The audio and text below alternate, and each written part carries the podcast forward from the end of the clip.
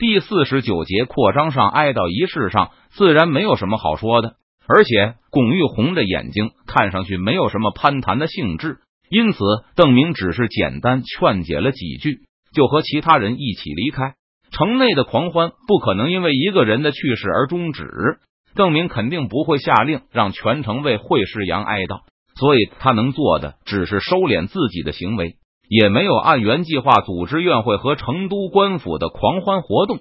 随后的几天，邓明私下与一些参议院和帝国议员会面。虽然邓明一直没有干涉院会的行动，不过他始终在观察哪些成员是其中的积极分子。这次回到成都后，他与这些人分别会面，希望他们支持自己的行动。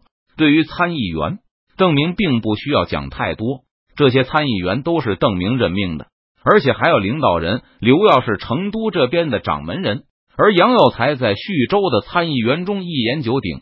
这次邓明让他返回成都，就是需要他在徐州的参议院中施加影响。不过帝国议员就大不相同了，其中很多人选都是参议院幕后交易的产物，但邓明一直对此装不知道，口口声声称他们为童秀才的代表。其中也确实有一些是因为在童秀才中的威望而成为帝国议员的。对于这些人，邓明也表现的特别尊重。与他们会面时，不但留他们吃饭，向他们询问工作和民间的舆论情况，还认真的给他们解释自己的战略构思。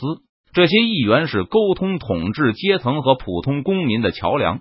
如果不是因为帝国议会的表现，邓明甚至不会察觉到延展情绪的出现。不会知道民心是如何起伏摇摆，也不会意识到有举办这次凯旋狂欢的必要。上次战争获得了数十万人口，这对川西的生产无疑会有长远的好处。不过，这个长远利益在短期内是显现不出来的。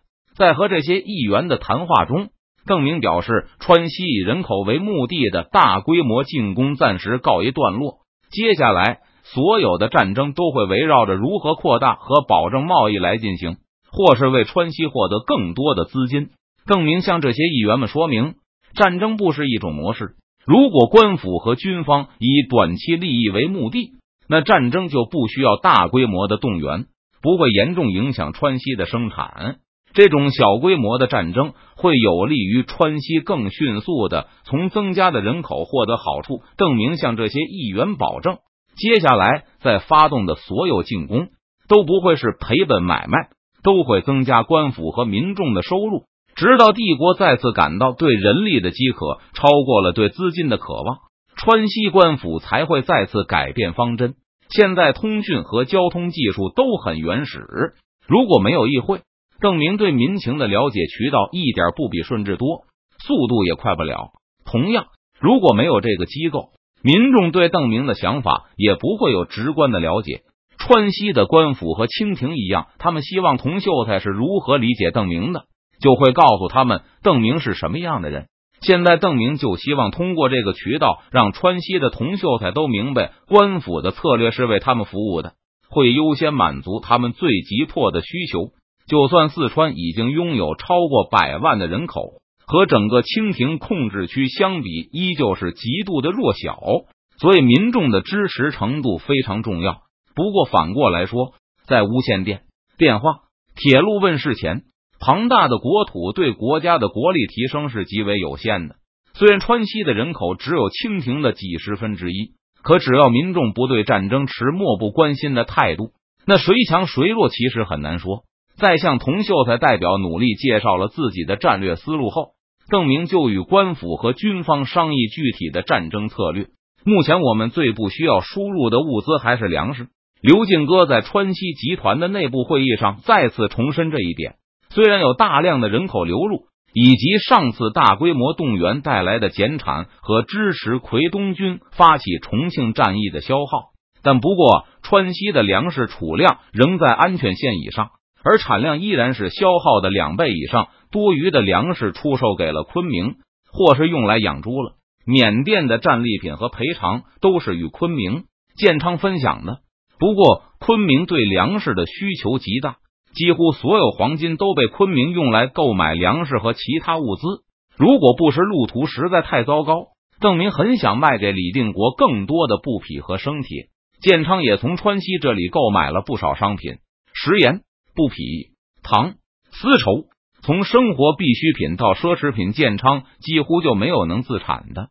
少量能生产的也做不到自给自足。这次出兵缅甸发财后，建昌对肉类和其他奢侈品的需求量也一下子高涨起来。缅甸的黄金正不断从建昌和昆明流入成都。至于翡翠、象牙、宝石这些东西，昆明或许还能走私去贵州一点，而建昌则没有任何销售对象，除了将领自己保存一点外，根本不会和邓明抢生意。还有一些产量，则是重庆消耗的。在珠宝交易中，重庆挣了不少加工费和中间价。那些珠宝的销售到内地获得的是白银，其中六成属于邓明所有。可重庆的奢侈品都是川西这边提供的。随着重庆的将领手里越来越有钱，他们的奢华程度也越来越高。废品早就卖的差不多了，重庆清军正在用他们挣到的那份白银付账。根据熊兰的估算，现在重庆拿到的那部分珠宝利润也有五六成转移到了川西手中。最近两个月，各种珠宝加工刀具正受到重庆清军的青睐。四川巡抚高明瞻已经花一大笔钱向川西订购了一批带金刚头的刀具，就是新田的开垦有些麻烦。虽然暂时没有粮食问题，但开荒正陷入停顿，这有好几方面的原因。第一，就是根据帝国议会的法令，免费授田活动已经终止，以后任何荒地都要花钱向官府购买。第二，就是新移民没有开荒的能力，他们现在没有完整的公民权。没有积蓄，也没有能够用来获得贷款的抵押物。第三，就是成都周围的荒地已经被开发的差不多了。随着实力的不断扩张，川西集团已经开始想把绵竹、江油，甚至保宁府的梓潼、剑阁都纳入自己的控制，以保证成都北方的安全。不过，成都周边比那些地区繁荣的太多，有能力、有钱去开荒的铜秀才都不愿意去。现在他们宁可在成都、徐州经营生意，也不愿意远离长江水道去开荒。因此，官府就打算把退役军人安置去那些地方，但也遭到了激烈抗议。因为那些地方的荒地价值显然不能和成都周围的土地相比。退役军人纷纷聚集在知府衙门前，声称他们不能接受那里的二十亩地作为服役的补偿。那些地方没有人烟。退伍军人想购买种子和农具都很成问题，而且还没有驻军的保护，他们还要自备武器防备野兽和可能突然出现的清军。成都周围没有田地安置他们了。刘敬哥对把一批人移去江油这件事很热心，这也是成都议会的愿望。随着成都越来越繁荣，他们对安全也就越来越重视，而且成都确实安置不下更多的农业人口了。现在务农的人还在不断减少中，因为这里的农业税虽然不高，但做工明显比务农的收入可观。有不少人甚至出售了他们的土地进城居住。嫩邓明点点头。成都正变得越来越拥挤，由于它过于迅速的繁荣，让正常的人口扩散现象处于停滞状态。整条长江的贸易利润都涌入这里，周围的铜秀才宁可继续向城里挤。也不愿意去江油那边和荒地打交道。不过农业是金砖的第一条边，更不用说向江油的移民还会有重要的军事意义。当这些移民点形成后，川西集团的军事力量也就能更容易的跟过去，驻扎的成本也能下降很多。还是要让退伍军人先过去，不过确实需要给他们更多的补偿。否则，他们就是宁可放弃给他们的土地，也要留在成都这里。邓明思考了一下，对参加会议的人说道：“二百亩怎么样？如果他们肯去绵竹，就发给十倍的土地；如果肯去江油，就发给三百亩的土地。绵竹还稍微好一些，跑个几天路就能回督府这里买些物食。而江油那里太远了，水利土地完全荒废了，那就给五百亩。”如果还没有人愿意去的话，可以给更多。如果耕地不够，就给山林、给湖泊两倍、三倍的折算都可以。我也不用他们开垦成耕地，暂时不用他们土地税。只要他们肯在那边定居就可以。只要定居满十年，土地就是他们私人的了。众人等人议论了一番，觉得如果这样，应该可以吸引一批退伍军人前去。但熊兰还有一个问题：如果愿意去的人不够，是不是还可以继续提高授田数量？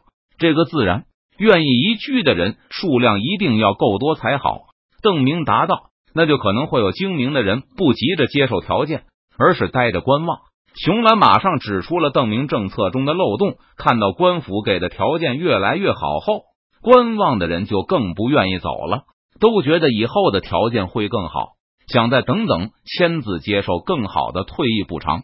结果很可能是我们不断提高条件，但去的人越来越少，而是都在这里等下去。